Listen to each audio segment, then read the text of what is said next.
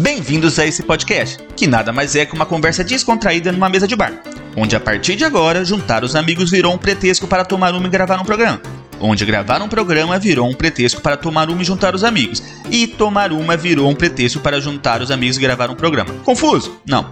Um podcast que se posiciona e discute diversos assuntos sobre um olhar de brasileiros vivendo aqui no Canadá. Deste lado do balcão, eu sou Alfredo. Eu sou o Marcelo e estamos prontos para servi-los. Puxe uma cadeira, apreciem sua cerveja, que vai começar mais um Pinga com Maple.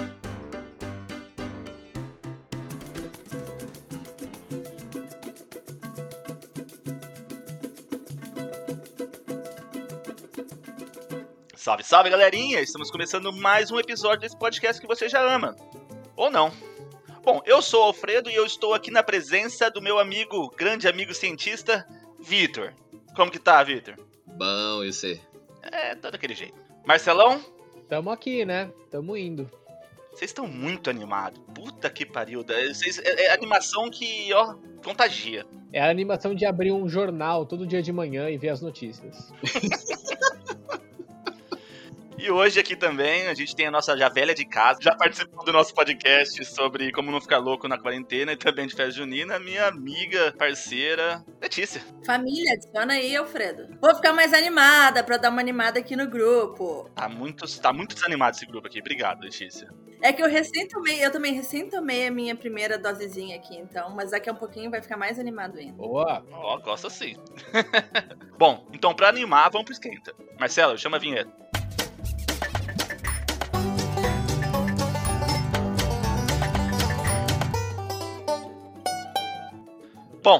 Começando pelas damas, uma dama meio bruta, a nossa amiga.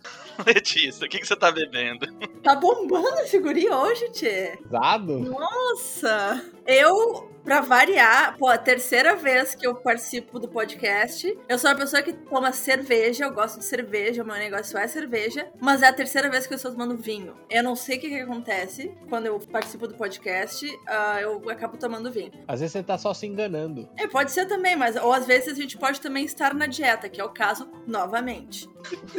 Letícia, essa dieta, velho, puta que pariu. A dieta dos 100 anos. Não é que a gente começa e termina, começa e termina, começa não aguenta, sofre, para, assim, hoje a gente tá... Isso que eu nem começo. É igual isolamento social no Brasil. começa, termina, para, volta, começa, termina, para, igualzinho. Uh, mas enfim, tô tomando um clássico, um Malbec argentino e... Chique. Aí, é isso aí.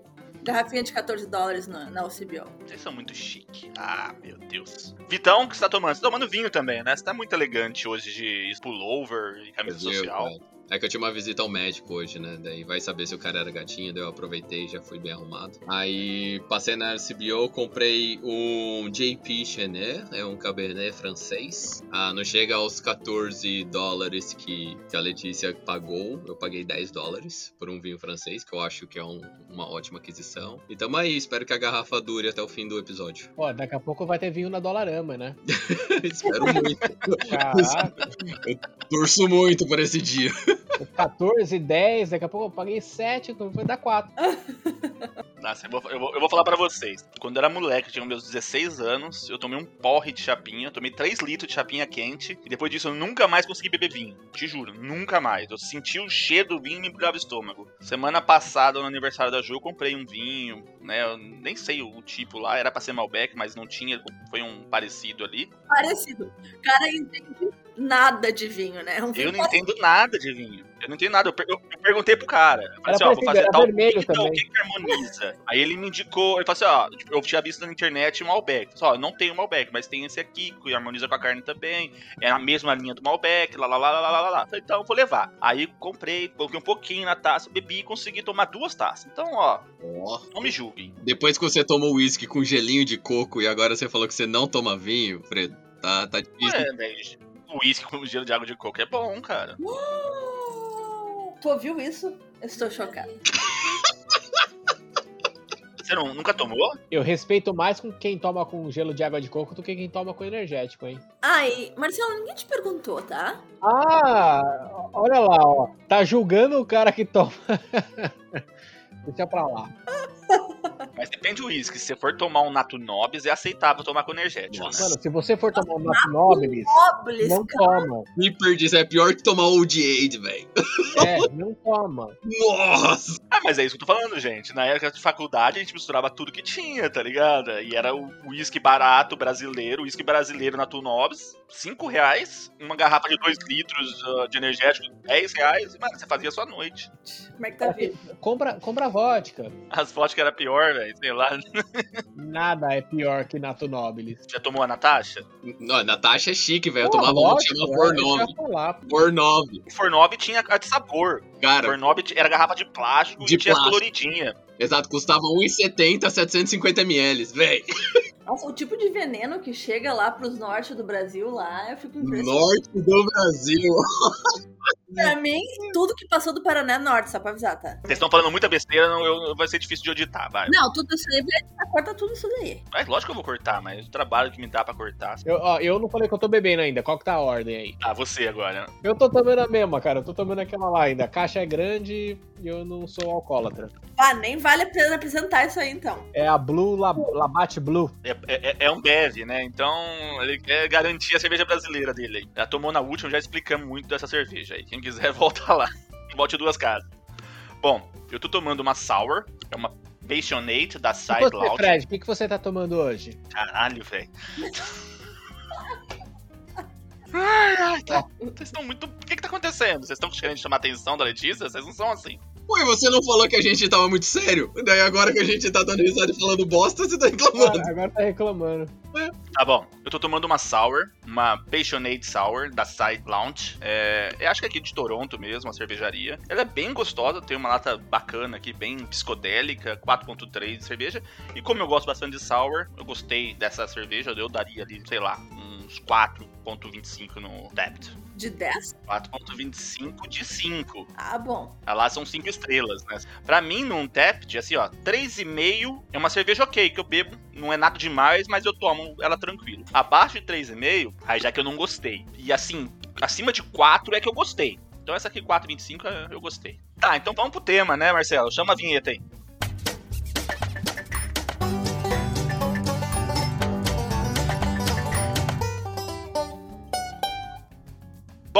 Hoje a gente vai falar um pouquinho sobre o Canadá. Né? A gente tem algumas vivências morando em cidade grande, cidade pequena, cidade satélite, a grande GTA aí. A gente vai falar um pouquinho qual que é essa diferença, né? Onde que é melhor morar, onde a gente acha que é mais confortável e tal. E então, a Letícia já tem uma experiência morando fora, bem longe até. Não, bem longe, né, Letícia? Mas assim, uns 100 quilômetros daqui? É, 100 quilômetros e pouquinho. Aonde você morava? Eu morei ah, em Barrie. Ah, que fica, né, desses cento e poucos quilômetros de Toronto, que é, assim, uma pequena cidade grande, ou uma grande cidade pequena. Ah, porque, querendo ou não, passando aqui de Toronto, saindo do GTA, ah, seria a próxima cidade, assim, mais completa de Ontário, né? De Ontário não, do norte, subindo de Toronto para no norte de Ontário, assim. Ah, tem mais ou menos uns 150 mil habitantes, o que para padrões canadenses é gente para caramba, para uma cidade pequena. Ah, mas assim, morei lá por dois anos. Na verdade, um ano e dois anos ah, ficava nesse ida e volta, e volta, porque eu continuei estudando em Barrie por mais um ano, depois de mudar de lá. E também morei em, em Vaughan, que daí é a GTA, mas assim, é a última ali, né? Ah, já é, não é nem a mesma linha de ônibus ah, de Toronto, né? Não é TTC, é York Region Transit. Então é assim, pouquinho afastadinho, né? Não é um North York da vida, que é um pouquinho mais perto. Ok, Vaughan é considerado GTA, mas é muito diferente o cenário de Toronto, da cidade aqui, e de Vaughan. Sem dúvida. E você, Marcelo, você mora aí na, na roça, em Etobicoke, como que é? Eu moro em Little Toronto, né? Aqui em Etobicoke. É uma pequena comunidade interiorana na cidade de Toronto. É, eu, eu, eu vejo aqui no Canadá, você tem muito grandes marcas, né? Grandes ah, franquias. Em todas as cidades você vê grandes marcas. E talvez quando você vai pra cidade pequena, você não tenha acesso, talvez, a essas mesmas marcas. Você tem acesso aos small business, né? Confere. Confere nada. Confere nada. Não, assim, é óbvio que tu vai ter acesso a small businesses e nas pequenas cidades, porque, né, vai ter mais acesso do que em Toronto. Mas não, as grandes cidades, claro. assim, eu, de novo, pela minha experiência em Barrie, chegou tudo lá. Então tu tem absolutamente tudo que tu encontra em Toronto Uh, tu tem muita questão de outlet também. Então, quanto mais distante da cidade tu vai, mais outlets tu acha. E os outlets vão parar nessa cidade, nessas. As grandes marcas vão parar nesses outlets. Um, então tem tudo. Barry, assim, é bem completa. E acaba que todas as, as cidades menorzinhas em volta de Barry vão para Barry para fazer as coisas que precisam, assim, que de repente não tem nas cidades, nessas cidadezinhas menores, né? Uh, o Asaga Beach, por exemplo, é um, na verdade, ele é quase que faz parte de Barry, mas tu é, fica alguns bons 20 quilômetros do centro de Barry e tu não vai achar tudo que tu acha em Barry em Wasaga Beach. Então a galera vai bastante para esses centrinhos. Eu creio que tem, assim, em outras regiões do Canadá, essas cidades um pouco mais afastadas de, do centro ou das grandes cidades, que sejam tão completas ou próximas de tão completas quanto as grandes cidades. É, no caso, Barrie é o centro de uma região administrativa, né? Então, em volta de Barrie tem várias cidades satélites também. Também. Né? Então a gente não consegue dizer tanto, assim, vou colocar entre aspas, que Barrie é uma cidade pequena. Que não é. 200 mil pessoas não é uma cidade pequena, né? Então a, a Barrie ela serve de suporte para todas as pequenas towns em volta. Exato. Né? A gente realmente, daqui, eu acho que ninguém tem experiência de morar nessas cidades pequenas mesmo. Essas cidades pequenas normalmente não tem imigrante. Elas são dominadas por canadenses. Então é, é o canadense raiz que mora ali. O, o sotaque raiz mesmo, né? Então os imigrantes ou vêm para Grande Toronto ou vão para essas cidades centro de região administrativa, tal como Windsor, tal como Barrie, tal como, sei lá, Pickering. É porque tem tanto lance também das universidades, né? Onde você vai encontrar muitas dessas universidades que tem muitos estudantes internacionais. E tem também a segurança, né? Quem vem como imigrante, o cara quer chegar numa cidade pelo menos um pouco maior, porque sabe que vai ter mais, maior oferta de empregos, né? E realmente, se você vai para umas cidades menorzinhas aqui da região, você acaba encontrando mais até idosos, assim, mais aposentados, mais, tipo, pessoas que já têm uma vida um pouco mais feita, sei lá, assim, tipo, que talvez não trabalhem no, no mercado ainda, não estejam lá tão ativos e tal, e tem essa possibilidade de morar numa cidade um pouco menor, um pouco mais afastada. Mas eu acho que tem uma grande diferença entre uh, Barrie e, por exemplo, uh, tu comentou em Windsor, né? Que é mais perto de Toronto. Uh, não. Não, não, o Windsor é bem mais longe. É mais longe que Toronto? Uf, o Windsor é depois de London. É divisa com Detroit. Sim, mas tudo bem. 370 Pô, quilômetros. Caramba, então. É longinho. É, o Windsor é muito longe. Mas, como vocês falaram, então tá na divisa com os Estados Unidos ali, né? Uhum. Então ela pode ter certeza que ela deve ser relativamente mais populosa e com mais acesso a, grandes, né, grandes marcas, etc uh, do que as cidadezinhas bem pequenininhas mesmo. Mas, uh, mesmo Barrie, tá? Uh, a imigração em Barrie tá crescendo bastante por conta do college, porque tem um college lá. Mas a história do Canadá a gente já sabe que é extremamente recente. Aí tu pega a história de imigração em Barrie, é ontem ontem, é, foi anteontem em comparação com a história do Canadá. Então, a geração que ainda mora em Barrie, que sempre viveu em Barrie, nasceu, viveu lá ou nas cidades próximas, não, ainda não está acostumada com isso. Uh, então ainda é muito aquela coisa que é um termo ofensivo, mas que em Barry é muito, muito engraçado que as próprias pessoas de Barry se autodenominam rednecks, que é uma, uma expressão ofensiva, mas eu já conheci diversas pessoas de Bear que falam que não, eu sou redneck, com um certo orgulho, assim, que na minha cabeça, como eu vejo esse termo de maneira ofensiva, é, é estranho, né? Mas eles são mais canadenses, assim mesmo, que, né, e não estão tão acostumados com a imigração, não. Eles estão tendo, uh, estão aprendendo a lidar. Eu acho que está tendo um expurgo, um expurgo que fala, uma, uma saída de canadense dos grandes centros. Você vê muita gente saindo de Toronto e no interior. Um motivo: o preço do imóvel tá caríssimo. Então o que ele faz? Ele vende o imóvel dele que ele comprou aqui há 20, 30 anos atrás, que pagou banana, ele vende aqui por um milhão, ele vai pro interiorzão aí e compra quatro casas. Exato. Se você for ali um pouquinho pra cima de Barry, as casas lá tava 250 mil dólares. Então uma pessoa não tem condição de comprar quatro. Tá certo. E, mas eu tô dizendo, não, não, não que ela vá comprar quatro, mas ela tem condição de comprar uma casa, guardar um dinheiro, aplicar e viver lá. Por isso que a gente tava falando, tem muita, pessoa, muita população idosa lá que faz isso, porque a pessoa não tá mais trabalhando. E ela não tem por que ficar arcando com um alto custo aqui em Toronto, ela vai pro interior, né? E eu não tô falando de Barry, eu tô falando exatamente dessas cidades satélites, dessas cidades menores. É, né? Sim. Então é isso. Mas o próprio pessoal de Barry não gosta muito da galera de Toronto subindo pra morar em Barry.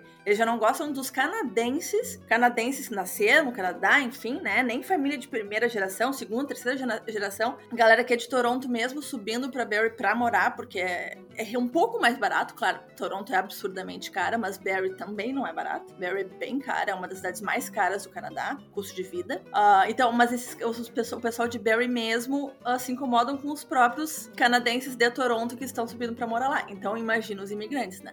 É uma coisa, é um processo, tá acontecendo, mas ainda não é como, um, pra- como para um imigrante morar em Toronto, que é a cidade mais maior diversidade do mundo, né? Eu, eu não acredito que o, o canadense ele seja xenofóbico. Mas é, é lógico que vem uma população de fora, aquela população local perde a sua identidade, né? Vem muitas pessoas de fora, elas vão trazer aquela identidade e aquela identidade original vai se perdendo naturalmente. Eu acho que existe esse sentimento da pessoa que ela não quer perder. Então, eles, eh, muita gente acaba, acaba indo mais pro interior, né? Quem não quer se misturar. E eu nem considero isso xenofobia ainda, se ele não declama seu ódio, né? A partir do momento que ele Desculpa, mas é engraçado pensar, é, é que não existe essa cultura. O Canadá não é, não é um país tão antigo assim pra ter uma cultura pré-estabelecida. A cultura que você tá falando da pessoa, que ela, tipo, ah, ela se sente, ah, na cultura dela, pá, é uma cultura que já veio de outro lugar. Porque provavelmente a mãe dela, ou, ou no máximo os avós dela, vieram da Europa em algum momento, entendeu? Então, tipo, já é uma coisa que, tipo, já não é canadense. E conversando com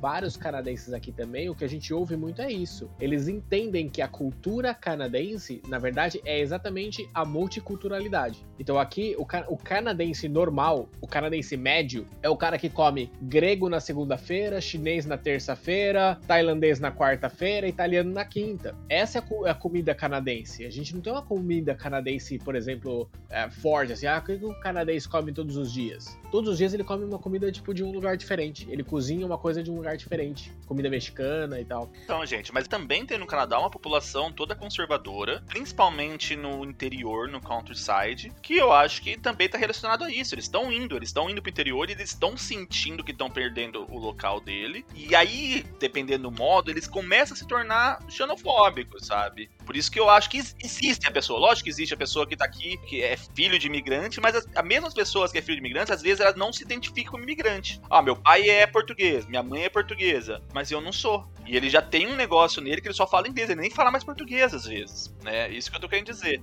E eu nem tô colocando essas pessoas, que essas são muito novas. Essas que estão indo pro interior são as pessoas bem mais velhas. A ideia mesmo do podcast é a questão de falar para, para brasileiros, para imigrantes no Canadá, o pessoal que não só tá aqui, mas que planeja vir. ah, alguns fatores que eu acho bem interessante, bem importante de abordar falando sobre cidade pequena é, número um, o mercado de trabalho. Tem opções? Tem. São menos, óbvio, né? Não são tantas opções como em Toronto, mas também tem menos ah, competição, tá? Competitividade em relação à à- à mão de obra qualificada. Outra coisa, o custo de vida, o custo de vida é menor? É menor. Mas o salário, a média salarial, também é menor. Questão dos hospitais, saúde, é ruim. Barrie, como a gente já falou aqui, é uma cidade relativamente grande para padrões canadenses.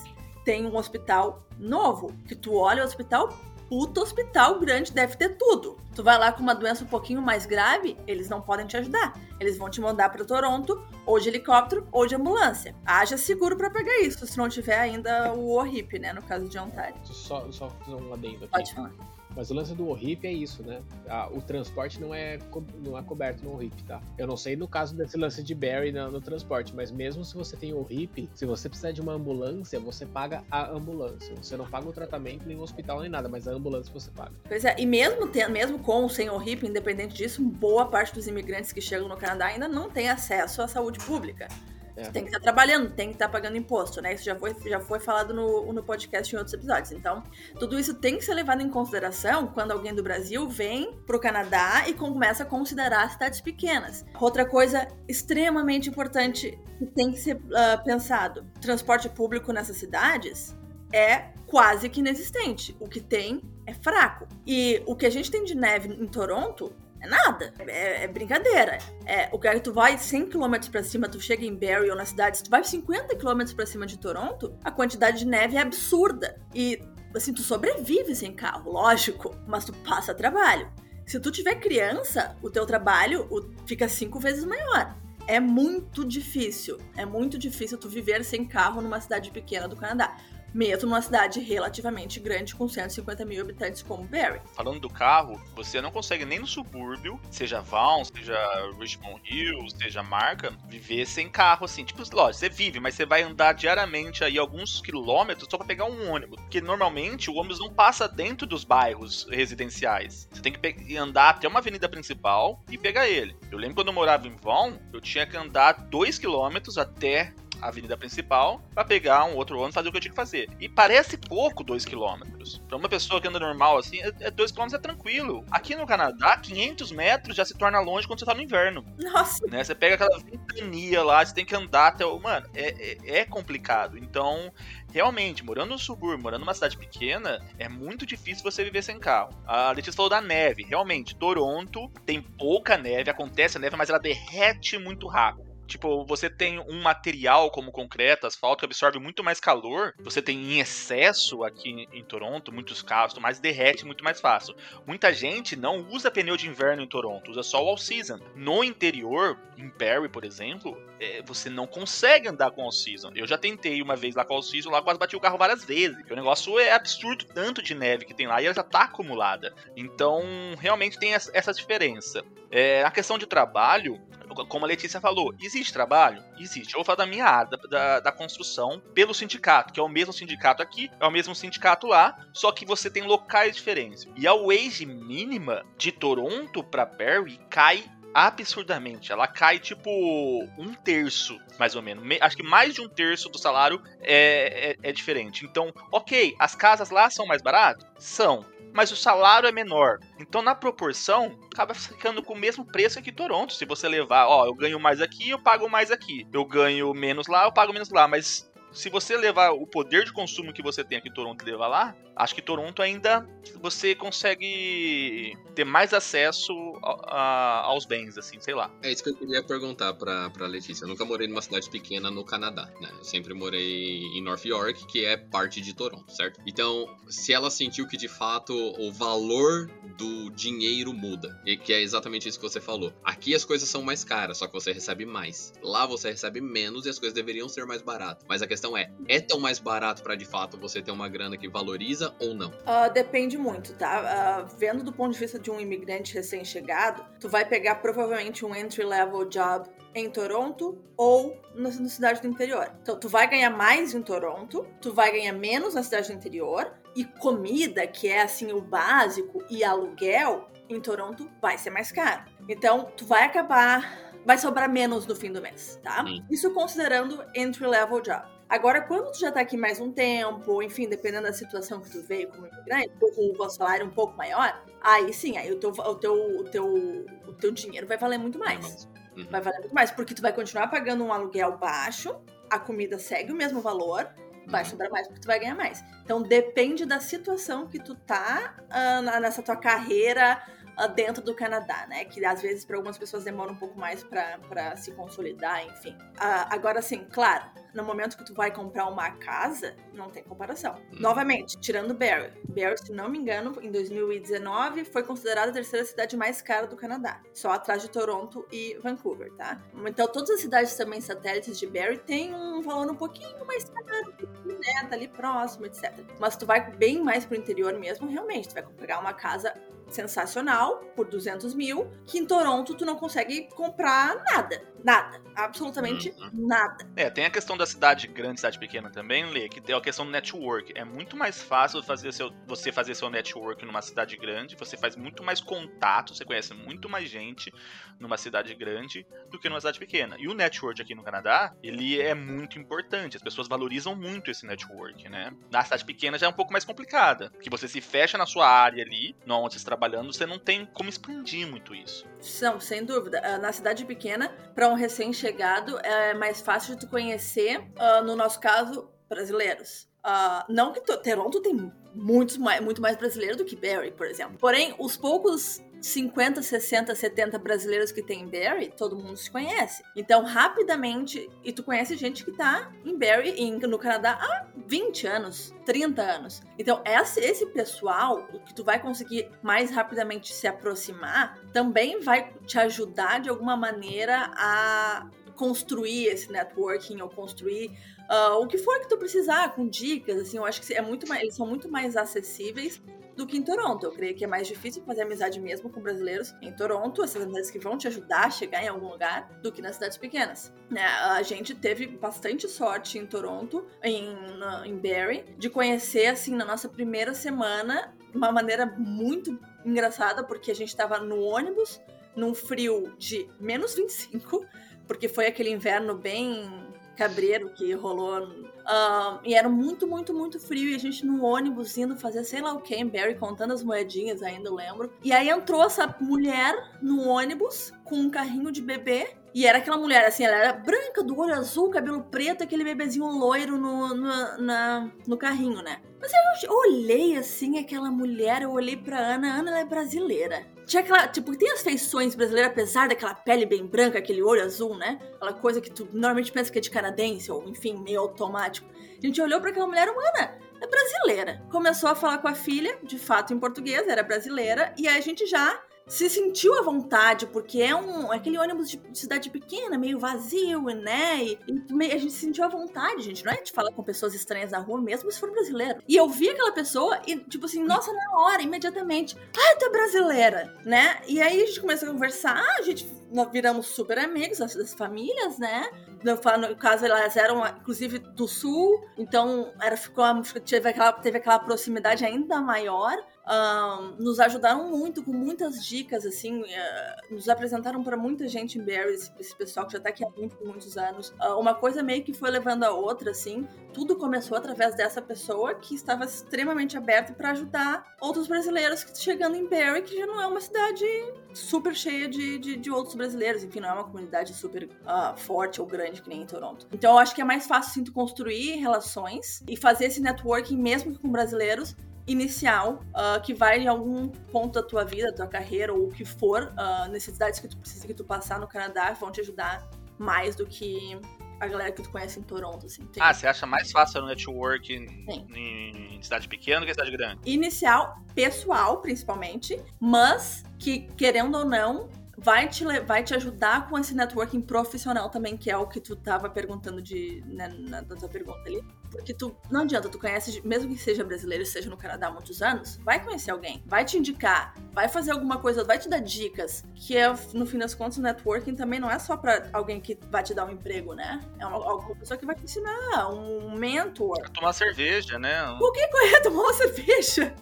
Uh, Isso é network. É, então tem. Eu acho sim que é mais fácil de criar relações mais profundas em um network, um networking mais, mais focado assim na tua necessidade, por entender a tua situação, do que em Toronto. Depois de ser determinado nível da tua carreira profissional, aí sim, não tem comparação com o que Toronto vai te oferecer, né? Sem dúvida nenhuma. É engraçado até, porque eu, se eu fosse dar uma dica para alguém que tá chegando agora do Brasil, eu diria vai pra uma cidade grande. Por causa da, da oferta de empregos, por causa de, realmente dessa facilidade de transporte público, às vezes até de encontrar moradia e tal. Mas por outro lado, eu concordo 100% com o que a Letícia falou. Eu acho que o pessoal de cidade pequena acaba sendo mais aberto e mais, mais receptivo, exatamente, a ajudar e tal. O pessoal até uma coisa que a, que a Letícia falou agora foi engraçado, que ela falou assim, pô, eu descobri que ela era do sul, e aí a gente teve essa proximidade. Meu, se você encontra um cara de São Paulo aqui, você não tem proximidade porque o cara é de São Paulo. Todo mundo é de São Paulo.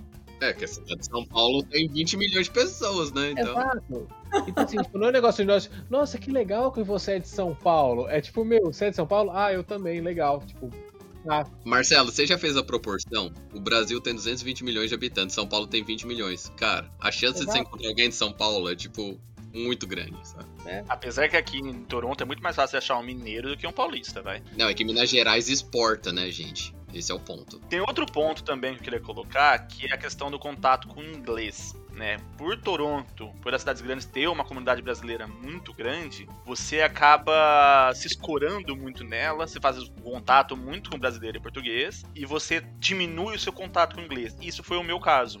Eu trabalho na construção, meu contato todo era português brasileiro. Então, meu inglês ele ficou um pouco para trás. Talvez se você vai para o interior, você não tem tanto esse contato com um brasileiro, com um canadense, você tem que explorar mais o seu inglês. Eu acho que é um, um degrau a mais aí para você se adaptar ao Canadá. Eu acho que eu tô adaptado, mas mesmo assim o meu inglês ainda é bem falho devido a essa essa área que eu trabalho, essa área que essa bolha que eu estou, né? Não, sem dúvida.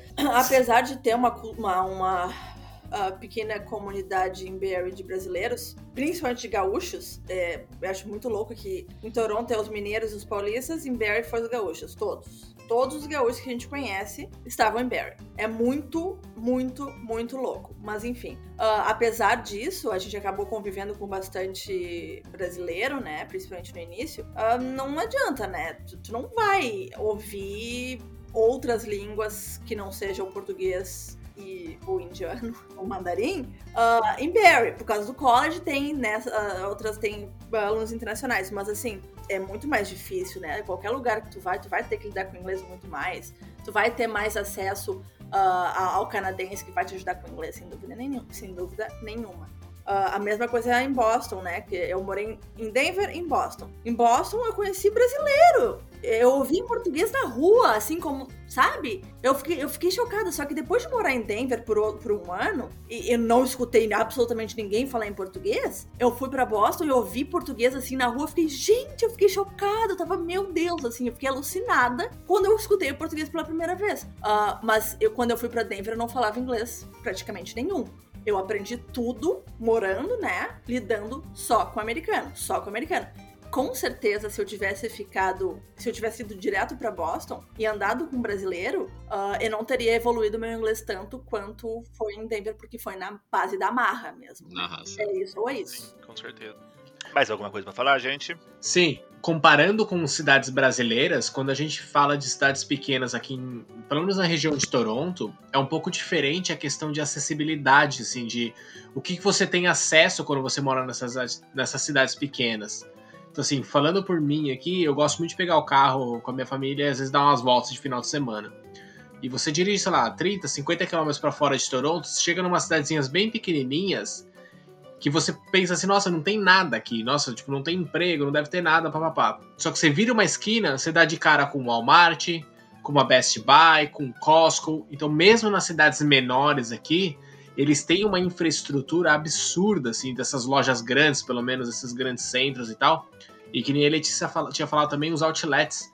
Então você encontra até outlets não dos grandes e famosos, mas até uns, uns menorzinhos e tal e você vê que essa galera tem o mesmo acesso que você tem aqui em Toronto. Assim, é, ele tem quase acesso às mesmas coisas que você tem aqui em Toronto, só que na cidade dele, que tem lá, sei lá, 40 mil habitantes. É, essa questão da cidade pequena, nessa comparação a cidade pequena do Brasil e cidade pequena pra cá, é muito diferente mesmo. Porque realmente, você vai numa cidade pequena, você vê um Walmart, no Frios, uma rede, um banco. Os bancos e tal, os principais, é, pelo menos. Exatamente, você tem todos os serviços, mesmo cidade pequena, né?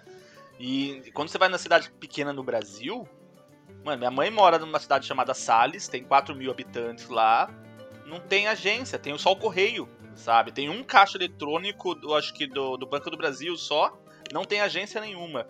Os mercados são aqueles mercadinhos, uh, tipo, de família, em sabe? São Paulo? É, é perto de São José do Rio Preto. Ah, em São Paulo, hein? Então, cidades pequenas no Brasil não tem o suporte nenhum. Tudo, até hospital você tem que ir pra outra cidade. É. Aqui você encontra, porque dessas cidades pequenas tem os all clinics também, né? Então, você ainda tem um suporte em cidade pequena aqui que eu não vejo em cidade pequena no Brasil.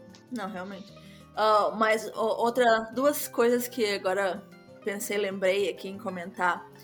Cidade pequena no Canadá, tu vai dar de cara com muita gente doidinha se for de droga ou qualquer coisa, não se tá? Eu ia perguntar isso agora, clinicamente ou visualmente?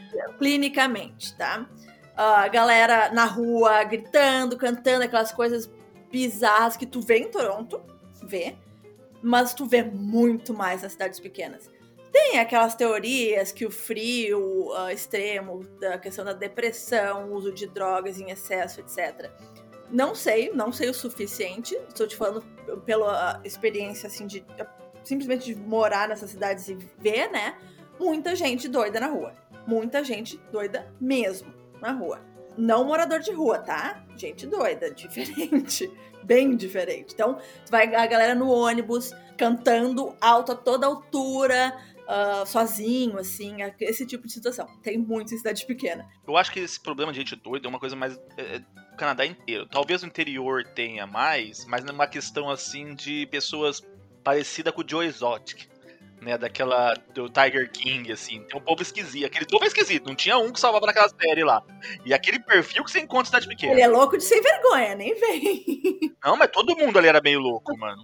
Todo mundo ali daquela série era meio louco. Então, esse perfil eu acho que tem meia cara de cidade pequena, Não, caipirão, eu acho que loucão. É... Acho que eles são excêntricos. Eu tô falando de gente, assim, berrando na rua, cantando na rua, te atacando na rua, assim, pra falar alguma coisa. A doida do parque. Que todo parque tem uma doida que anda. Tipo isso, é. A louca da rua. É a louca da rua. É, difer é diferente, não é pessoal excêntrico, não. É, é assim, é doido mesmo. Eu não sei, é, eu não gosto desse termo, mas tá, obviamente isso aqui é uma, levando meio que na brincadeira.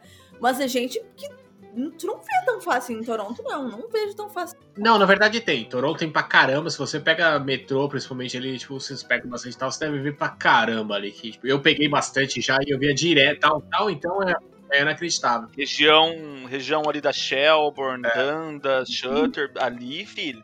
Ali o bagulho é louco. Eu acho que é um assunto interessante e de verdade, se alguém estiver ouvindo aqui, conhecer alguém que pode conversar com a gente sobre esse assunto, que eu adoraria entender o porquê que aqui realmente nessa. Na, pelo menos na, na, região que a gente conhece, aqui em Ontário, aqui do sul de Ontário, mas por que, que tem realmente tanta gente doida? Vamos usar esse termo agora, porque eu não sei o termo melhor também para usar, mas por que, que tem tanta gente nesse estado, sabe? Tipo, o que, que aconteceu? Deve ter acontecido alguma coisa aqui na saúde e tal, deve ter acontecido alguma coisa que deve ter uma explicação. Eu adoraria saber. É, eu acho que é um, um bom tema para um episódio aí, mas como eu não tenho base, a gente não tem base, a gente queria achar alguém. Se alguém souber, manda um inbox pra gente aí, a gente agiliza um episódio aí. Eu tenho uma pergunta pra Letícia, que morou numa cidade menor. Quanto custava a lata de leite condensado lá? Aleatório! Polêmica! Não, eu só tô comparando preços. Eu tô comparando. É, é uma pesquisa de mercado, gente. Vocês não estão entendendo. Você tá me roubando a ideia da minha indicação já. Filho da mãe. Eu ia, eu ia soltar essa piada lá na indicação. Ah, é? Ah, agora eu te fudi, porque você me fudeu nas indicações passadas. Então não é só pra eu comparar os preços, porque, tipo, eu ouvi dizer que na América do Sul tá meio caro em alguns países, assim. Daí é tipo. Mas é porque lá. É porque lá a marca é famosa, né? Do leite condensado milícia.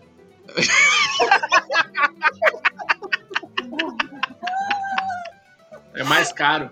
Ó, eu tenho a informação gatilhada. Aqui de Toronto, o da President Choice no Frio está 3,9. Converte. É, se converter em dólar, em real, dá aí uns 12 reais.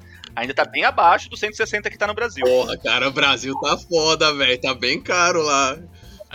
Vou adicionar mais uma parada só pra acabar aí aqui minhas opiniões, porque eu tô cheio de opinião. Tá, vai. Tá bom. Tá, fechou. Então, minha última, minha última informação quente sobre cidades pequenas. O verão é muito melhor na cidade pequena. Principalmente nas cidades pequenas uh, próximas de lago, que em Ontário são muitas. É.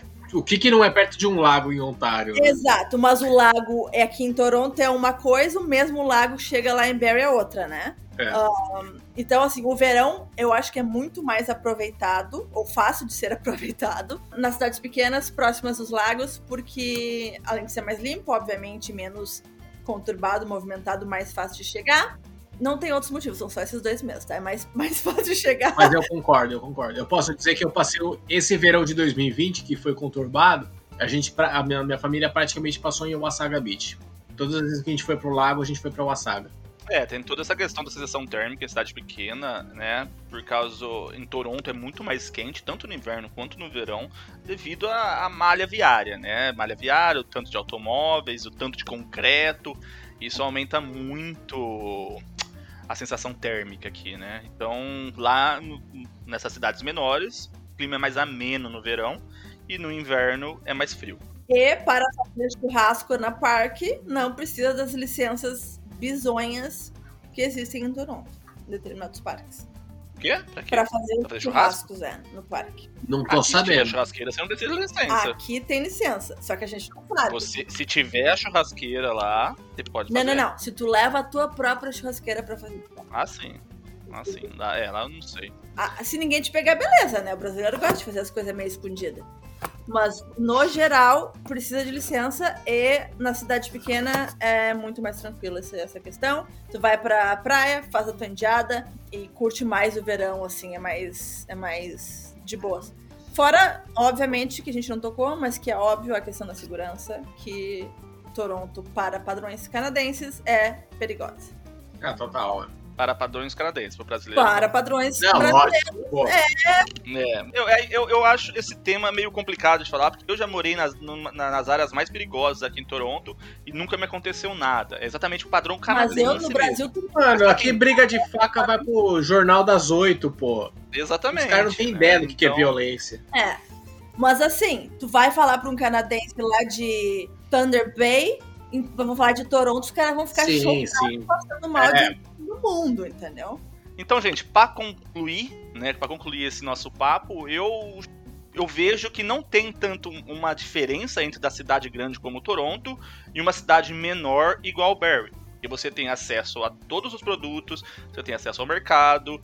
É, a única diferença é o seu crescimento profissional. Eu acho que como você faz menos network, você acho que a, a, a dificuldade de você crescer, de você passar na frente de um canadense, eu acho que fica um pouquinho mais difícil. Eu acho que essa é a principal diferença. Mas de resto, tudo que você tem acesso a uma cidade grande, você também vai ter acesso nessa cidade menor. Eu acho que isso e a parte imobiliária também, pra deixar bem claro, né? São, eu vejo, obviamente, existem essas diferenças, elas não, elas dependem muito do teu modo de vida, de viver, enfim, se tu tem filhos ou não, o que que tu espera ah, de uma vida no Canadá, se tu quer con- conquistar mundos e fundos, ter uma carreira sensacional numa grande corporação ou numa startup de tecnologia, tu vai para Toronto. Se tu quiser uma vida mais tranquila, ah, que tu vai viver bem, muito melhor do que tu viveria no Brasil com um salário médio. Pode ir para uma cidade pequena sim, a qualidade de vida ela vai ser melhor, principalmente se tu tem crianças. Porém, escolas também não vão ser tão qualificadas. Então tem todos os poréns, depende, na minha opinião, depende da tua ah, expectativa em relação à vida no Canadá e do teu momento de vida, tá? Idade também conta. Se tu quer fazer festa, tu não pode ir pra, nem para Barrie, que é uma pequena grande cidade. Ah, muito menos para Aurora, ou qual for a cidade, né? Pequena. Ah, então, depende. Ou seja, se você é baladeiro, cidade grande, hein, gente? Ah, né? E não vai ser grandes coisas, porque as- nem em Toronto as baladas, na minha humilde opinião, em Toronto são bem ruins em, comparadas com, em comparação com as brasileiras. Bom, então vamos pra indicação? Marcelo, chama a vinheta aí.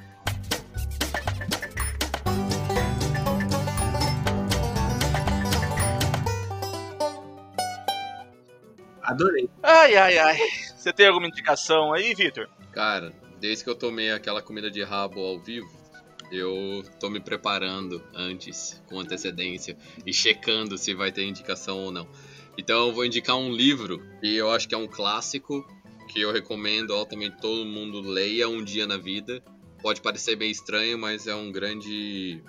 É uma maneira de engrandecer você intelectualmente, pessoalmente, como pessoa, etc. Que chama The Art of War, ou A Arte da Guerra, do Sun Tzu. O nome pode parecer meio excêntrico, mas é esse livrinho aqui, ó. Bonitão. Com um dragão na capa. E ele tem vários ensinamentos que são muito bons para sua vida. Tipo, ele sempre descreve partes como se fosse um campo de batalha, mas você pode transpor essas situações para o seu dia a dia. Então eu acho que vale muito a pena. Existem duas versões disponíveis, inclusive na Amazon, que eu super recomendo. Uma que é a versão inteira, que é um pouco mais cara, custa 20 dólares, e esse aqui que é o caderninho resumido, que custa 5 dólares. Então, para quem não tem o saco de ler o livro inteiro, que é só saber os highlights, eu recomendo que são coisas que faz você, são coisas que fazem você pensar em termos de como tentar ser um ser humano melhor. Boa, Pô, boa. Vitor, eu acho que tu é a terceira ou quarta pessoa que indica esse livro, agora eu fiquei curiosa. Caraca, você nunca tinha ouvido falar desse livro? É a terceira ou quarta que me indica, eu já ouvi falar, mas eu nunca li. Ah, tá. Agora eu fiquei curiosa. É um clássico. É o classicaço, É né? um classicaço, exatamente. Eu nunca li. Mas agora, ok, vou ler. vou aceitar essa sugestão novamente. obrigado. Bom, Letícia, você já tá engatilhado aí. Qual que é a sua indicação de hoje? Ah, minha indicação é de comida. Ahn, chama Yummy ah, Korean Food. Tu acha no Uber Eats, né? Pra quem tem lockdown aqui em- no Canadá, sem data pra acabar. Ah, então é Y-U-M-M-Y, Korean Food. Muito boa, muito boa mesmo. Pra quem gosta de Korean Food ou até mesmo Chinese Food. É muito bom. Recomendo. Essa é a minha indicação de hoje. Mas é tipo churrasquinho coreano ou é tipo ramen da vida? Tudo que tu quiser tem lá. Eles fazem de tudo. Não, ó. é comida coreana, tem churrasco coreano sim. E não é Korean food, é Korean restaurant. Tu errou de novo. Como assim? Mesma coisa. Tomou uma fumada do ponto eletrônico aí, Letícia. Vai ficar no ar essa fumada. Marcelo, você tem uma indicação pra gente hoje? Tenho, cara. A minha indicação de hoje é um livro da Michelle Obama, Becoming, que é um livro que ela fala sobre toda essa transição, né, entre ser uma pessoa entre aspas normal para virar a primeira dama dos Estados Unidos. Então ela conta um pouquinho dessa transição. Eu não li o livro ainda, eu tô na fila aqui da biblioteca pra, pra pegar, mas pelo que me falaram, eu já, eu já tô apaixonado pela história. E como eu não tinha indicação hoje, essa é a Mano. minha indicação. É um livro que eu quero muito ler. O Marcelo mas não é a primeira vez, ele indica as coisas sem ver, sem ler. Mas tá bom, é. É porque se eu fiquei interessado só por ouvir falar, eu imagino que mais gente deve ficar também. O Marcelo, ele manda tipo o Neymar, saudade daquilo que nós não vivemos ainda. Exatamente. e você, Fred, qual que é a sua indicação pra essa semana? Cara, é, eu comecei a assistir uma série e tem muito a ver com o nosso último bate-papo, que chama Homens, é do Fábio Porchat. É muito, mas muito engraçado. Com o Diogo Portugal, que ele, ele se veste, ele, ele é o, o pau do, do Porchat, é muito engraçado essa série.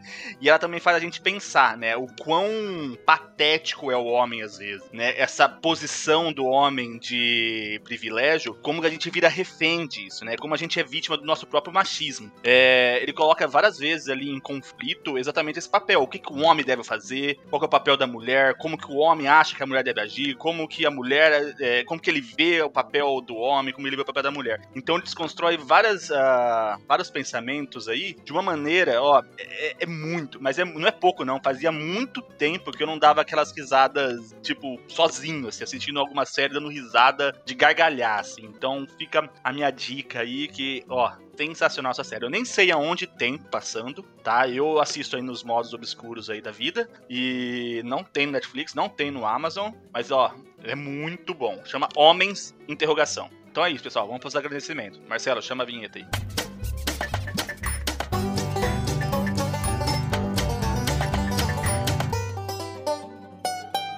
Ah, Então é isso, pessoal. Ó, eu tenho muito a agradecer a todo mundo. Tenho que agradecer a Lê, que tá mais uma vez entre a gente aqui. Obrigado, Lê. Obrigado ao ponto eletrônico aí também, né? Que tá sempre falando ao fundo aí da Letícia. beijão, Lê. Beijão, Ana. Ah, A gente adora vocês. Vocês são sempre vindas nesse podcast aqui. E vocês dois, velho de casa, não precisam falar mais nada, né? Vocês. A gente tá sempre junto. É eu me sinto em casa. Chama nós mais, chama nós mais. A gente gosta, eu gosto. Ah, chama a gente pra, uma, pra uns papos sérios e também, que eu posso ser uma pessoa séria, eu prometo. Não, nos papos sérios eu chamo a Ana, fica tranquilo. então, É nóis. Sempre um prazer. Até a próxima. Marcelo. Valeu, valeu, boa noite todo mundo. Obrigado, Lê, obrigado, Ana, obrigado, geral. Boa noite. Então, pessoal, até semana que vem. Tamo junto. É nóis. Falou. Tchau. Falou. Oh yeah! Não?